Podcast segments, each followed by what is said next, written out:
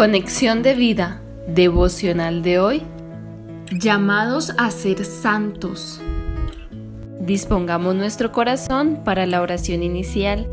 Papito Santo, Santo eres tú y Santo me has llamado a que yo sea. Sé que si tú lo dices es porque es posible, pero reconozco que dependo absolutamente de ti para poder lograrlo. Te alabo Dios y te doy gracias por tu palabra que me da esperanza. En el nombre de Jesús.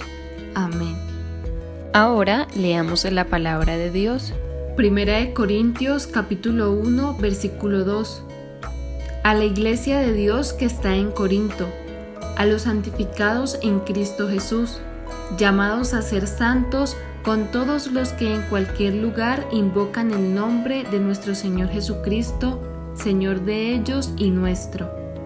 La reflexión de hoy nos dice, es claro que la vida de cada uno de los que hemos recibido a Cristo como nuestro Señor y Salvador personal tuvo un antes y un después desde aquel momento, ya que como dice su palabra, pasamos de ser hijos de Satanás a ser hijos de Dios.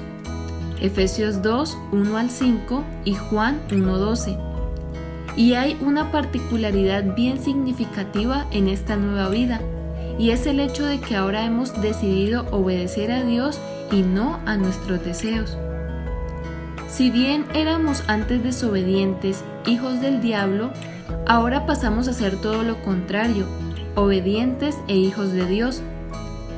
Esto no se queda meramente en la teoría, es decir, en la posición que adoptamos desde aquel momento, sino que es algo que debemos llevar a la práctica. Conociendo y entendiendo la teoría, pasamos a la practicidad. En muchos pasajes de la Biblia se nos exhorta a dejar la vida pasada, a hacer morir el viejo hombre o no andar conforme a los deseos de nuestra carne. Esto es, no continuar en lo que éramos, sino que vivamos experiencialmente lo que ahora somos, hijos obedientes. Para hoy el Señor nos tiene un gran mandato. La palabra de Dios en 1 de Pedro 1, 14 al 16 dice lo siguiente.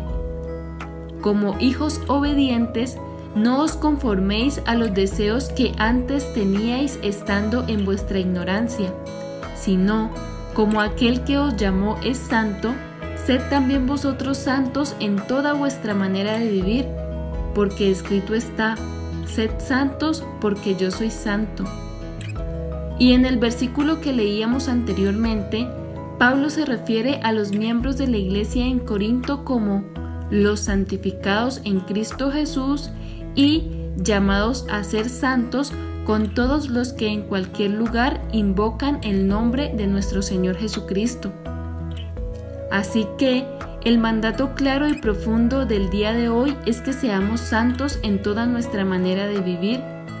Para esto, simplemente debemos disponernos a leer la palabra de Dios cada día y descubrir en ella todos aquellos principios que podemos llevar a la práctica y así vivir como lo que somos, hijos de Dios, santos y obedientes.